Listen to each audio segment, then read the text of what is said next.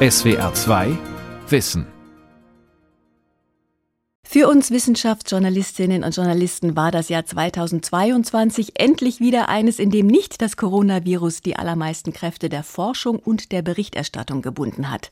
Mit meinen Kolleginnen und Kollegen aus dem SWR Wissenteam werde ich daher heute so gut wie nicht über Covid-19 sprechen in unserem Rückblick auf das Wissenschaftsjahr 2022, sondern über Highlights aus Astronomie, Psychologie, Energieforschung und Medizin. Und als erste begrüße ich Ulrike Till, die für uns die Medizinthemen beobachtet. Hallo Uli. Hallo Sonja. Uli, du warst in diesem zu Ende gehenden Jahr wieder zu vielen Medizinthemen in den Programmen des SWR gefragt. Was war denn für dich die größte Überraschung in der Medizinforschung 2022?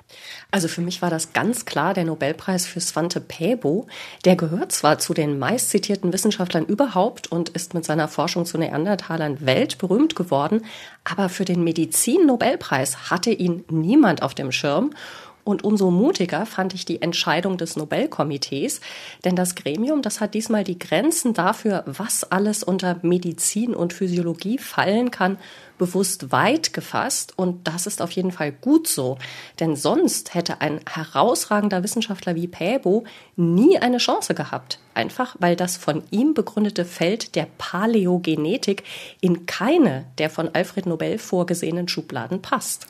Paläogenetik, also Päbo ist Paläogenetiker. Er befasst sich mit der genetischen Analyse von Fossilien und prähistorischen Überresten. Seit 1997 hat er an der Entschlüsselung des Erbguts von Neandertalern getüftelt. Was ist genau an dieser Arbeit so wegweisend?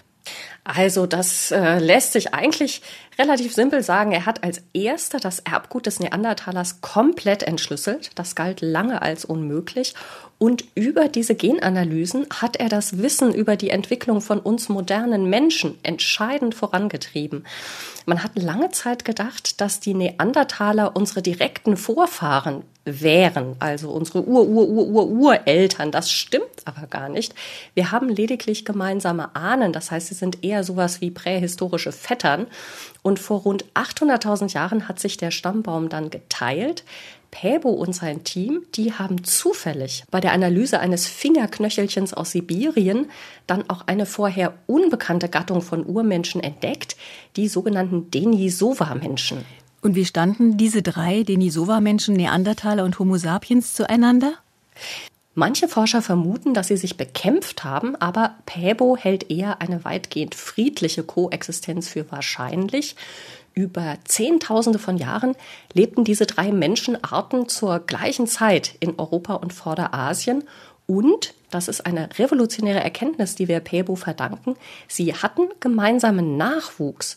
Und die Spuren dieser Liebschaften aus der Steinzeit, die sehen wir noch heute in unserem Erbgut.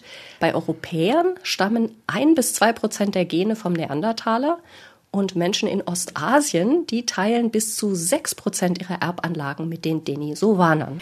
Über dieses genetische Erbe wurde in der Corona-Pandemie ganz neu gesprochen, darüber nämlich, wie sich diese Gene auf eine Covid-Erkrankung auswirken können. Wissen die Forscher mittlerweile genaueres darüber, was diese Gene bewirken? Da gibt es wirklich seit Beginn der Pandemie ganz verblüffende Erkenntnisse. Eine vom Neandertaler stammende Genvariante sorgt offenbar für ein dreimal so hohes Risiko für einen schweren Covid-Verlauf und weltweit führt PEBO rund eine Million zusätzliche Todesfälle bei Covid-Patienten auf diese Genvariante zurück. Es gibt aber auch eine Genvariante, die eher für mildere Verläufe sorgt. Dann gibt es auch noch ganz andere Gene. Ein ganz klar positiv besetztes. Das tragen Bergvölker in Tibet noch in sich vom Denisova-Menschen. Und zwar ein Gen, das beim Überleben in großer Höhe hilft. Man muss sich vorstellen, dass Pebo diese Informationen aus zehntausende Jahre alten Knochen herausliest. Wie geht das? Wie macht er das? Also er musste in der Tat extrem hartnäckig und erfinderisch sein, denn es sind ja überhaupt nur noch winzige Bruchstücke der DNA übrig und die sind dann noch dazu stark verunreinigt durch Bakterien und Pilze. Und dazu kommt noch, sobald Forscher dann damit hantieren, kann auch noch modernes menschliches Erbgut diese Proben verunreinigen. Und Päbo hat tatsächlich jahrzehntelang seine Analysemethoden verfeinert. Er hat auch ganz eng mit Informatikern und Chemikern zusammengearbeitet, sonst hätte das alles nie geklappt. bis dann schließlich 2010 er die erste Version eines vollständigen Neandertaler-Genoms vorstellen konnte. Und die allerersten erfolgreichen Analysen von uralten Knochen, die sind Päbo übrigens bei ägyptischen Mumien geglückt. Das war überhaupt erst der Ausgangspunkt für die Genanalyse beim Neandertaler. Und was man vielleicht auch wissen sollte, äh, Päbo arbeitet in Deutschland. Er ist seit vielen Jahren Direktor des Max-Planck-Instituts für evolutionäre Anthropologie in Leipzig. Insofern schmückt der Nobelpreis auch ein wenig die deutsche Wissenschaft. Lass uns zum Schluss von der Steinzeit in die Gegenwart springen. Was war für dich 2022 der größte Durchbruch in der medizinischen Forschung? Am spannendsten fand ich eine Studie zu Alzheimer, die jetzt gerade erst im New England Journal of Medicine erschienen ist. Da konnte der Antikörper Lecanemab nämlich bei rund 900 Probanden mit ersten Anzeichen von Alzheimer den Verlauf der Krankheit um 27 Prozent reduzieren. Das ist tatsächlich sensationell, weil die Alzheimer-Forschung so viele Rückschläge hinnehmen musste in den vergangenen Jahren. Lecanemab funktioniert so, dass es Vorstufen der Ablagerungen im Gehirn auflöst, die als Hauptursache von Alzheimer gelten. Und mit dieser Studie ist jetzt zum ersten Mal bewiesen, dass es bei Kranken messbare Veränderungen gibt, wenn sich diese Plaques durch Medikamente auflösen. Ein paar Einschränkungen gibt es aber natürlich auch. Noch ist umstritten, wie stark dieser Effekt sich im Alltag tatsächlich auswirkt. Es gibt auch Bedenken wegen Nebenwirkungen, die sind teilweise ziemlich heftig. Und das Mittel ist auch noch gar nicht zugelassen und kommt nur für Betroffene im ganz, ganz frühen Stadium in Frage. Trotzdem, die Ergebnisse machen auf jeden Fall Hoffnung und einige Fachleute sprechen jetzt schon von einem Meilenstein. Aus der SWR Wissenredaktion war das Ulrike Till mit ihrem persönlichen Rückblick auf das Medizinjahr 2022. Vielen Dank, Uli. Ich wünsche dir auch Sehr vor, gerne. vor allen Dingen gute Besserung. Wir haben gehört, dass du erkältet bist. Ich wünsche dir eine erholsame und friedliche Weihnachtszeit. Ja, vielen herzlichen Dank. Die wünsche ich dir natürlich auch, Sonja. 2022 war ein Jahr, in dem wir oft in den Himmel, in die Sterne und ins Universum geblickt haben, manchmal staunend, manchmal auch bang. Da wurden Asteroiden beschossen, ein Raumschiff zum Mond geschickt, russische Kosmonauten auf ihre Friedfertigkeit hin beäugt und meisterliche Bilder des James Webb Weltraumteleskops in Empfang genommen. Für meinen Kollegen Uwe Gradwohl, der Raumfahrtexperte im SWR Wissen Team, war es Space Action schlechthin. Hallo Uwe. Hallo Sonja. Ja. 2022 war ein aktives Jahr für dich und die Berichterstattung aus dem Weltraum, oder? Ja, absolut. Ja, ja. Also ich weiß nicht, ob das nächste Jahr auch so viel zu bieten hat. Das war jetzt schon was Besonderes.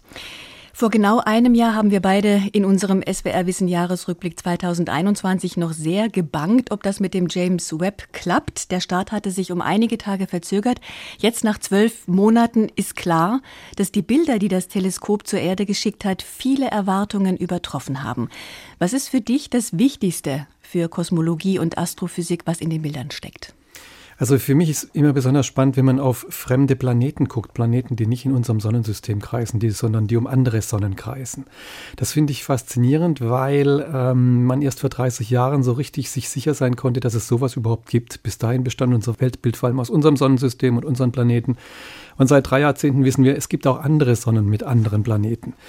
Und die noch genauer anzugucken, das hat tatsächlich das James Webb Teleskop jetzt geschafft. Erst vor wenigen Wochen kam eine Meldung, dass es mit diesem Teleskop gelungen ist, Kohlendioxid in der Atmosphäre eines Planeten an einem anderen Stern nachzuweisen. Das ist toll, denn wenn man Kohlendioxid messen kann, ist das ein Hinweis darauf, dass man auch andere Spurengase wie Methan beispielsweise genau messen kann.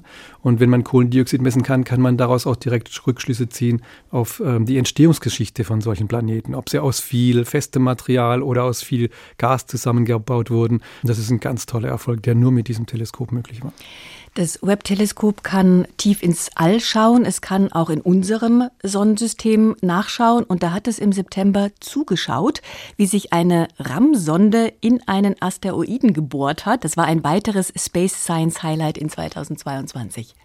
Ja, genau. Das war die DART-Mission. Die äh, hört sich schon so ein bisschen nach Sport und Pfeile werfen an und das haben die Raumfahrttechniker in dem Fall gemacht. Sie haben eine Sonde losgeschossen wie einen Pfeil Richtung Asteroid geschickt. Das ist ein, das war ein Doppelasteroid. Also man muss sich das so vorstellen: ein, ein Steinbrocken im All, 800 Meter im Durchmesser, um den kreist rum noch ein kleinerer Brocken. Und ähm, dieser kleinere Brocken, der wurde von dieser Sonde getroffen und damit hat man äh, versucht herauszufinden, wie wirkungsvoll so ein Treffer ist. Denn bis zu dem Treffer kreiste der kleine Brocken relativ flott um den großen Brocken und nach dem Treffer kreiste er ein bisschen langsamer. Und aus diesem Zeitunterschied kann man sehen, wie wirkungsvoll so ein Treffer ist. Und man kann sagen, Gott sei Dank, es war recht wirkungsvoll. Er braucht jetzt nicht mehr zwölf Stunden zum Umkreisen, sondern einige Minuten weniger. Und das deutet darauf hin, dass so eine Sonde, wenn die sich in Asteroiden von dieser Größe, 150 Meter rammt, dass die da was auslösen kann. Denn so ein Brocken könnte natürlich auch eines Tages mal Richtung Erde fliegen und dann braucht man eine gewisse Abwehrtechnik, eine Technik, um die Flugbahn dieses Asteroiden zu verändern. Und das könnte dann also eine Technik sein, dass man genau zielt, eine Sonde drauf schießt, da reinrammt und der Asteroid nimmt dann von diesem Stoß so viel Schwung und Energie mit, dass er sein, seine Flugbahn ändert und uns dann hoffentlich nicht mehr gefährlich ist. Das steckt hinter diesem, hinter diesem äh, Experiment hinter diesem teuren Experiment, kann man auch sagen. Also es macht durchaus Sinn. Ähm, Uwe, noch ganz frisch unter den bemerkenswertesten Raumfahrtereignissen in diesem Jahr ist der Flug der Orion. Zum ersten Mal seit 50 Jahren ist wieder ein bemannbares Raumschiff zum Mond geflogen. Das war ein Test, denn die NASA will wieder Menschen auf den Mond bringen. Eigentlich auch nicht nur die NASA, andere wollen das ja auch. In den späten 2030er Jahren äh, will die NASA vielleicht sogar auch bis zum Mars dann kommen mit Menschen. Sind das nicht ein bisschen vollmundige Ankündigungen? Ja, es ist vor allem noch eine ganze Ecke teurer als das, was jetzt Dart gekostet hat. Also da gehen jetzt viele Milliarden über den Tisch, um wieder zum Mond zu fliegen. Und natürlich muss man sagen, äh, in der Raumfahrt ist immer alles, was Zeitpläne angeht, ist immer vollmundig und wird dann nicht eingehalten. Also man hat ursprünglich auch vorgehabt, ähm, wieder auf 2024 äh, wieder auf dem Mond zu landen. Das ist jetzt schon klar. Das wird nicht funktionieren. Das hatten wir schon gestrichen. 2025 ist der früheste Zeitpunkt, um wieder Menschen zum Mond zu bringen. Vorher wird man noch gucken, dass man 2024 mit Artemis 2, dieser zweiten Mission, Menschen um den Mond herumfliegt, aber die Landung wird eben noch nicht passieren. Also das ist alles, das ist ein Riesenprogramm und man kann sich schon fragen, weshalb das eigentlich wieder losgetreten wurde, so etwas.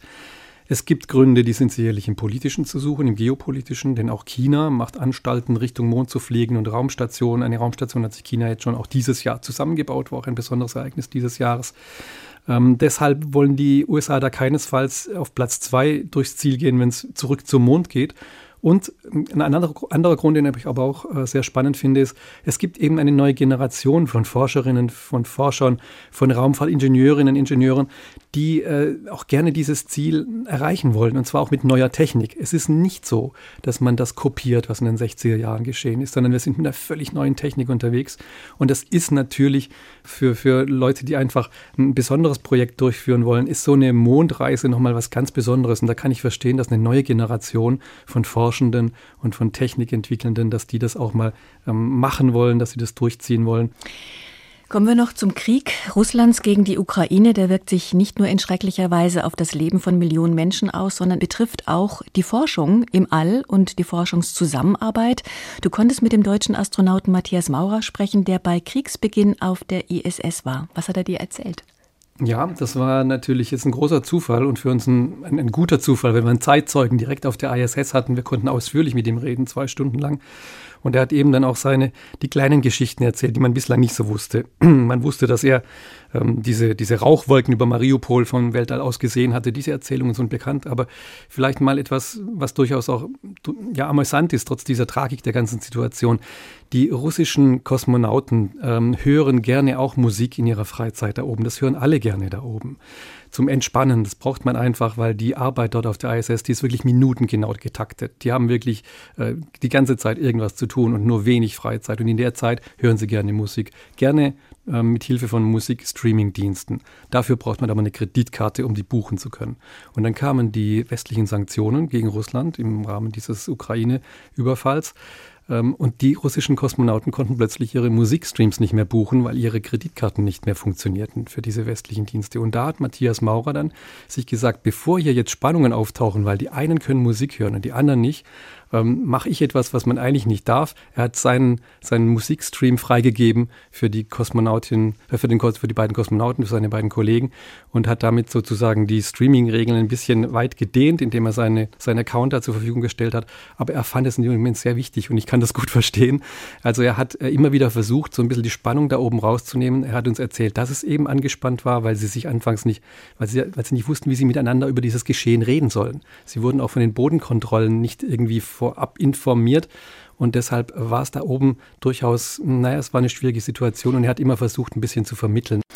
Wenige Wochen nach Kriegsbeginn ist eine neue russische Crew auf der ISS angekommen und die halbe Welt hat über die Symbolik der Farben der Overalls der Kosmonauten gerätselt. Gelbe Overalls mit blauen Aufnähern, also die Farben der ukrainischen Flagge. War das wirklich ein Zeichen der Solidarität mhm. mit der Ukraine? Nein, war es nicht. Also auch das hat Matthias Maurer nochmal klargestellt. Das war es nicht, sondern diese Kleidung war einfach schon vorher äh, mitgeliefert worden und das haben die dann äh, haben die angezogen in ihrem Raumschiff. Das war da schon verpackt. Das sind die Farben der Universität, an der diese drei Kosmonauten ausgebildet wurden. Also das führte zu, einem, zu einer gewissen Aufregung, war aber unbegründet, führte aber dazu, dass die Moskauer Bodenkontrolle den dreien gesagt hat, bitte zieht diese gelben Sachen nicht mehr an. Und daraufhin hatten die keine Pullis mehr zur Verfügung, sondern plötzlich fingen die an, in Winterjacken durch die ISS zu schweben, was dem Matthias Maurer aufgefallen ist. Und dann hat er sich gewundert und hat den einen mal gefragt, weshalb bist du jetzt ständig in der dicken Winterjacke unterwegs? Die brauchst du doch erst bei der Landung in Kasachstan. Dann sagte der, wir, haben, wir können nichts mehr anziehen von den gelben Sachen. Und dann hat die Maurer eben einen blauen Pulli gegeben von der Europäischen Weltraumagentur. Uwe Gradwohl, Raumfahrtexperte in der SWR Wissenschaftsredaktion. Ganz herzlichen Dank. Gerne. Und schöne Weihnachten für dich und deine Familie. Dankeschön, das wünsche ich dir auch. Danke.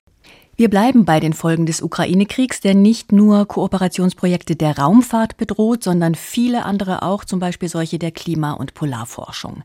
Jahrzehntelang haben Russland und westliche Länder wissenschaftlich ergiebig zusammengearbeitet. Jetzt liegt hier vieles auf Eis.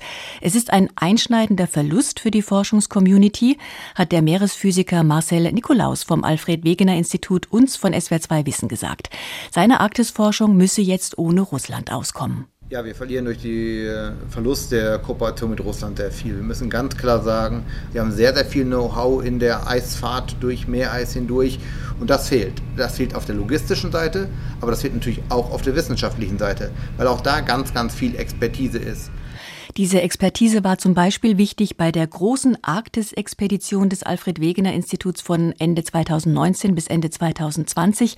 Ohne russisches Fachwissen wäre die Mosaik-Expedition, die den Einfluss der Arktis auf das globale Klima besser verstehen wollte, kaum denkbar gewesen. Man muss den Russen hier ganz klar zugestehen, sie sind eine der großen arktischen Nationen. Sie arbeiten seit 50, 80 Jahren in diesem Bereich. Sie haben selbst die Infrastruktur, das durchzuführen. Sie haben sehr, sehr viel Know-how in der Eisfahrt durch Meereis hindurch. Und äh, auf sowas ist man bei so einem Großprojekt angewiesen. Da kann nicht einmal morgen kommen und sagen, das übernehmen wir, das machen wir jetzt genauso gut. 2022 mussten viele ukrainische Wissenschaftlerinnen und Wissenschaftler und auch Studierende fliehen. Russische hingegen können sich nicht mehr frei äußern und ihrer Forschung nachgehen. Wie der deutsch-russische Forschungsaustausch in Zukunft aussehen kann, ist ungewiss. Die Science Diplomacy ist auf die Probe gestellt. Joy Brato Mukherjee jedenfalls, Präsident des Deutschen Akademischen Auslandsdienstes DAAD, will zuversichtlich ins nächste Jahr blicken. Für uns ist wichtig, die Brücke muss offen bleiben für diejenigen, die vielleicht auch dem Regime kritisch gegenüberstehen, gerade in der Wissenschaft. Und wir müssen diese Mobilitätsbrücke von Russland nach Deutschland aufrechterhalten, solange es irgendwie geht. Und wir müssen uns auch ein bisschen vorbereiten auf einen Tag, wenn vielleicht Putin nicht mehr Präsident ist oder andere Entwicklungen in Russland einsetzt. Das ist natürlich eine wichtige Hoffnung, auch wenn am Ende des Jahres 2022 nichts darauf hindeutet, dass der russische Präsident Putin von der Ukraine ablässt und den Krieg beendet. Und dieser Krieg ist auch für viele Menschen hier in Deutschland eine psychische Belastung bis hin zur psychischen Bedrohung. 2022 war ja insgesamt ein Jahr der Krisen mit Inflation und Energiekrise als Folge des Ukraine-Krieges. Corona ist auch noch nicht vorbei und über all dem schwebt weiterhin die Klimakrise. Das hinterlässt Spuren. Viele Menschen sorgen sich um die Zukunft. Und jetzt ist auch noch Winter, wo einige zusätzlich am Winterblues leiden. Ich begrüße jetzt Vera Kern im Studio, Redakteurin bei SWR2 Wissen für Psychologie. Hallo Vera. Hallo Sonja. Die Krisen des Jahres 2022 haben dazu geführt, dass depressive Symptome oder auch Ängste in der Gesellschaft zugenommen haben. Das belegen verschiedene Studien. Natürlich haben nicht alle, die sich angesichts der Weltlage Sorgen machen, gleich eine Depression. Die Krisen setzen vor allem Menschen zu, die ohnehin schon psychisch belastet waren. Umso wichtiger ist, dass Mediziner und Therapeutinnen helfen können. Und da gab es für die Behandlung der Volkskrankheit Depression eine wichtige Nachricht. Das Hormon Serotonin spielt nicht die große Rolle, die ihm die Forschung bislang zugeschrieben hat. Kam das überraschend für dich? Nicht wirklich. Die Sache mit dem Serotoninmangel, die als Auslöser für Depressionen galt lange Zeit, ist in der Fachwelt schon länger umstritten. Die sogenannte Serotonin-Hypothese, die stammt aus den 1960er Jahren, also schon lange her. Serotonin ist ein Botenstoff im Gehirn, der unsere Stimmung verbessert, ein Neurotransmitter. Und jetzt haben britische Wissenschaftler in einer großen Überblicksstudie, die sich 17 internationale Studien vorgeknöpft hat, erneut gezeigt, der Serotoningehalt im Gehirn, der hat wohl weniger Effekt als angenommen auf die Entstehung von Depressionen. Die großen Fragen, die also weiterhin erforscht werden müssen, was genau verursacht Depressionen und was hilft dagegen? Was hilft dagegen? Äh, viele Antidepressiva basieren auf der Idee des Serotoninmangels. Gehören diese Medikamente jetzt also dann bald der Vergangenheit an? Naja, zumindest wird derzeit nach Alternativen geforscht. Bislang zielen viele Medikamente ja darauf ab, den Serotoninspiegel im Gehirn zu erhöhen. Allerdings helfen diese sogenannten selektiven Serotonin-Wiederaufnahmehämmer, kurz SSRI-Antidepressiva, die helfen längst nicht allen Betroffenen. Und es ist zudem auch nach wie vor unklar, wie solche Antidepressiva überhaupt genau wirken. Zu den Alternativen, an denen Forschungsteams auch in Deutschland arbeiten, gehören Botox und Ketamin. Werden Sie dann die klassischen Serotonin-Antidepressiva ersetzen können? Die wirken zumindest vielversprechend, denn das Nervengift Botox, das hilft nicht nur gegen Falten, sondern soll, wenn man es in die Zornesfalte spritzt, auch positive Effekte für depressive Menschen haben. Was genau Botox bewirkt, ist allerdings noch unklar. Botox ist auch noch kein offizielles Medikament gegen Depressionen. Hier wird also noch weitere Forschung nötig sein. Das gleiche gilt auch für Ketamin, was ja eigentlich ein Schmerz- und äh, Narkosemittel ist. Ein vielbeachteter möglicher Behandlungsansatz gegen Depressionen sind Drogen in der Psychotherapie. Hier gibt es mehr und mehr Forschung dazu. Auch am Mannheimer Zentralinstitut für seelische Gesundheit läuft eine große Studie. Insbesondere Psilocybin ist vielversprechend. Bringt das Forschungsjahr 2022 also einen Hoffnungsschimmer für die Menschen mit Depressionen? Depressionen? Ja, ganz so leicht ist es leider nicht, äh, denn es gibt nicht genügend aussagekräftige Studien zu den Langzeiteffekten von Psychedelika wie Psilocybin. Psilocybin ganz kurz, das ist ja der Wirkstoff, der in halluzinogenen Pilzen enthalten ist, auch bekannt als Magic Mushrooms oder Zauberpilze. Und natürlich ist die Hoffnung groß, vor allem von Menschen mit behandlungsresistenten Depressionen. Und auch einige in der Wissenschaft sind, sagen wir mal, vorsichtig optimistisch. Denn tatsächlich gibt es Hinweise darauf, dass der Wirkstoff Psilocybin schwer depressiven Menschen wirklich helfen könnte. Und was genau bewirkt Psilocybin? Also im Psilocybin-Rausch soll es dem Gehirn möglich sein, neue Verbindungen aufzubauen. Die, die an der Studie teilgenommen haben, haben das als befreiend erlebt ähm, und durch die Bewusstseinserweiterung hätten sie einen besseren Zugang zu ihren Gefühlen bekommen. Da reichen wohl schon ein oder zwei Dosen. Ganz wichtig, die Droge muss unbedingt unter Aufsicht und Begleitung von Ärzten und Therapeutinnen eingenommen werden, weil der Rausch, der kann auch ähm, starke Ängste auslösen. Aber noch ist Psilocybin weit davon entfernt, als Antidepressiva zugelassen zu werden. Und wichtig auch noch der Hinweis, Bloß nicht selbst damit rumexperimentieren, das kann im Zweifelsfall wirklich alles andere als hilfreich sein. Viele Menschen erleben Krisen, aber nicht alle erkranken auch an einer Depression. Wen es trifft und wen nicht, das ist ein großes wissenschaftliches Rätsel. Gibt es neue Ideen, was genau dann Depressionen verursacht? Kritische Lebensereignisse und auch Krisen, wie jetzt jüngst die Corona-Pandemie und ihre Folgen für die Psyche, die werden endlich ernster genommen als Gründe für depressive Verstimmungen, aber es sind ja meist mehrere Faktoren, die da zusammenspielen, gerade bei langanhaltenden Depressionen. Immer mehr Fachleute schauen auf psychosoziale Gründe, wenn Menschen Stress bei der Arbeit haben, familiäre Probleme oder auch traumatische Erlebnisse wie Unfall oder Verlust der Partnerin. All das können Risikofaktoren sein für Depressionen und äh, neben diesen sozialen Auslösern gibt es aber natürlich auch noch andere Dinge, die eine Rolle spielen. Die genetische Veranlagung, neurobiologische Faktoren im Hirn wie Stresshormone zum Beispiel oder besagtes Serotonin.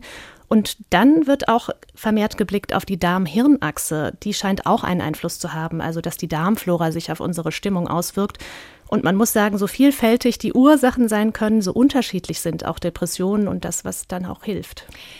Wenn du auf das Psychologiejahr 2022 insgesamt zurückblickst, gab es da noch was, was äh, wichtig war?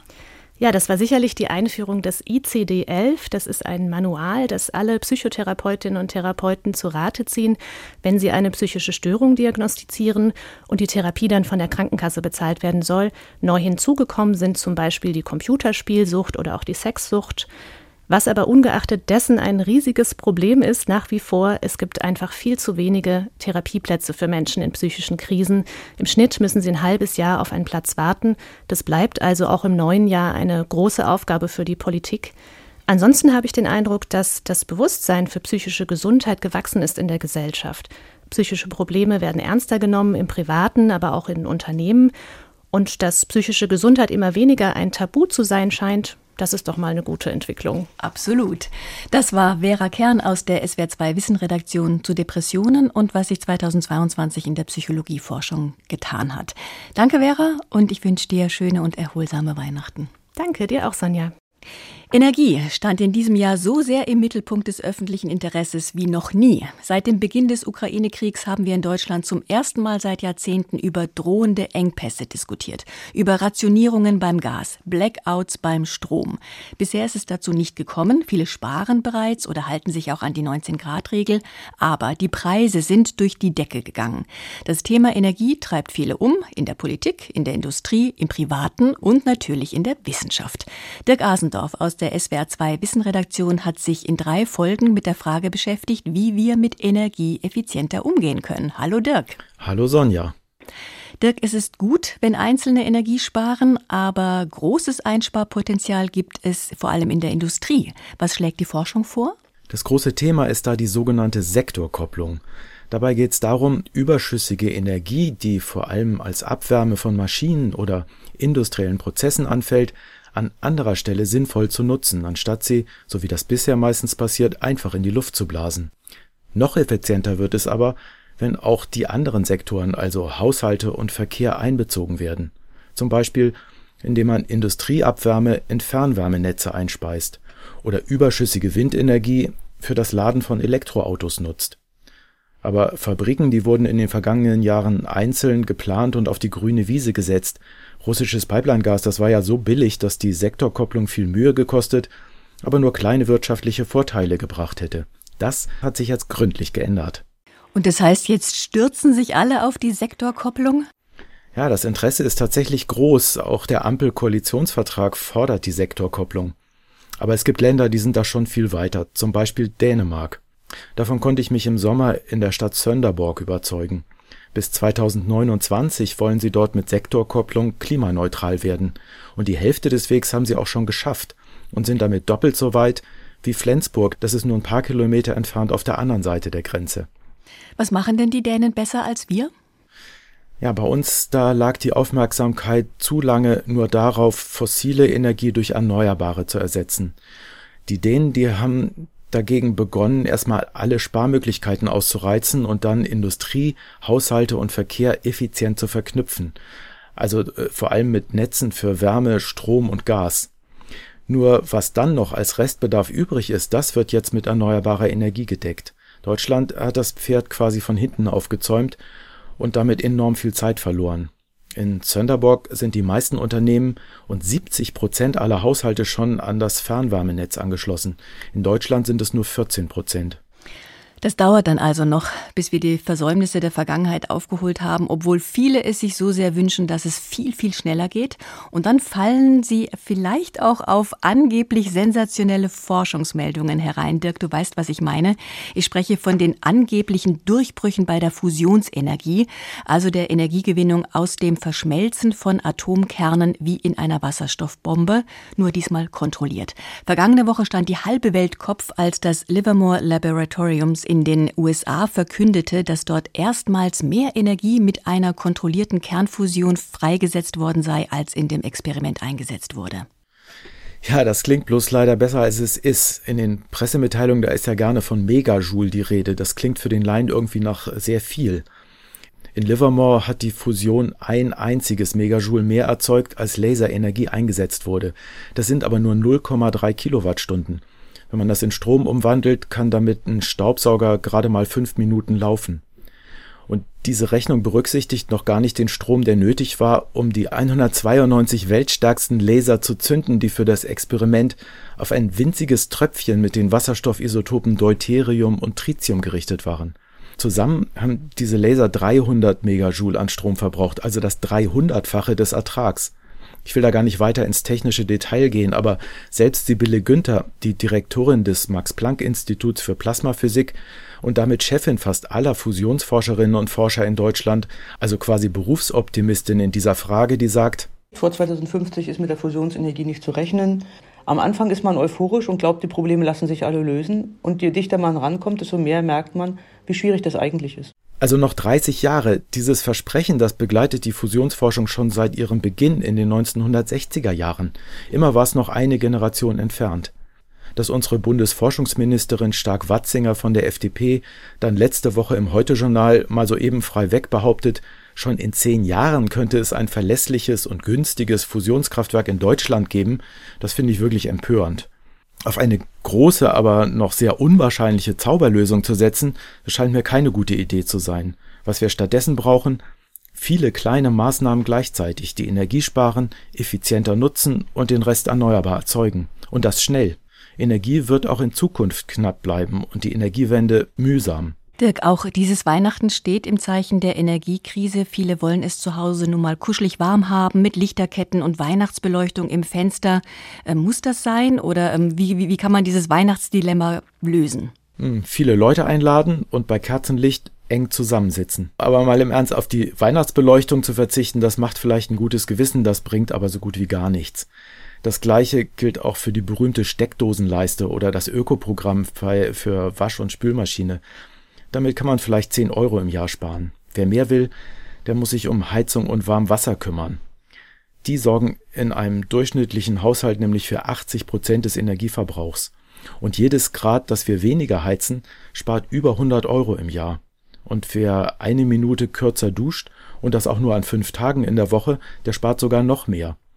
Also der Waschlappen ist viel wichtiger als die Weihnachtsbeleuchtung. Und das kuschelig Zusammensitzen bringt dann auch ein bisschen was, wenn man die Heizung dafür nicht ganz so hoch aufdreht. Aus der SWR 2 Wissenredaktion war das Dirk Asendorf zu einem der Top-Themen in Forschung und Politik 2022, die Energieeffizienz. Danke Dirk, entspannte und schöne Weihnachten wünsche ich dir. Das wünsche ich dir auch, Sonja. SWR 2 Wissen. Das war unser Jahresrückblick 2022 in SWR2 Wissen mit Ulrike Till, Uwe Gradwohl, Vera Kern, Dirk Asendorf und mir Sonja Striegel von SWR Wissen. Wir wünschen Ihnen allen ein schönes Weihnachtsfest und ein hoffentlich gesundes und friedvolles 2023. Das SWR Podcast Festival. Hallo, hier ist Ralf Kaspari vom SWR2 Wissen Podcast. Am 14. Januar 2023 bin ich live beim SWR Podcast Festival und spreche mit dem Lehrer Bob Blume, auf Social Media bekannt als Netzlehrer, über Schule und Bildung. Ich frage ihn, was ist eigentlich der Sinn vom Lernen und wie kann man Schule endlich besser machen? Kommt nach Mannheim, seid dabei bei unserem Live-Podcast von SWR2 Wissen. Beim SWR Podcast Festival vom 12. bis 14. Januar 2023 in Mannheim. Tickets gibt es auf swr.de-podcast Festival. SWR 2 Kultur neu entdecken.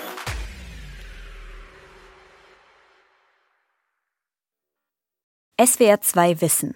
Manuskripte und weiterführende Informationen zu unserem Podcast und den einzelnen Folgen gibt es unter swr2wissen.de.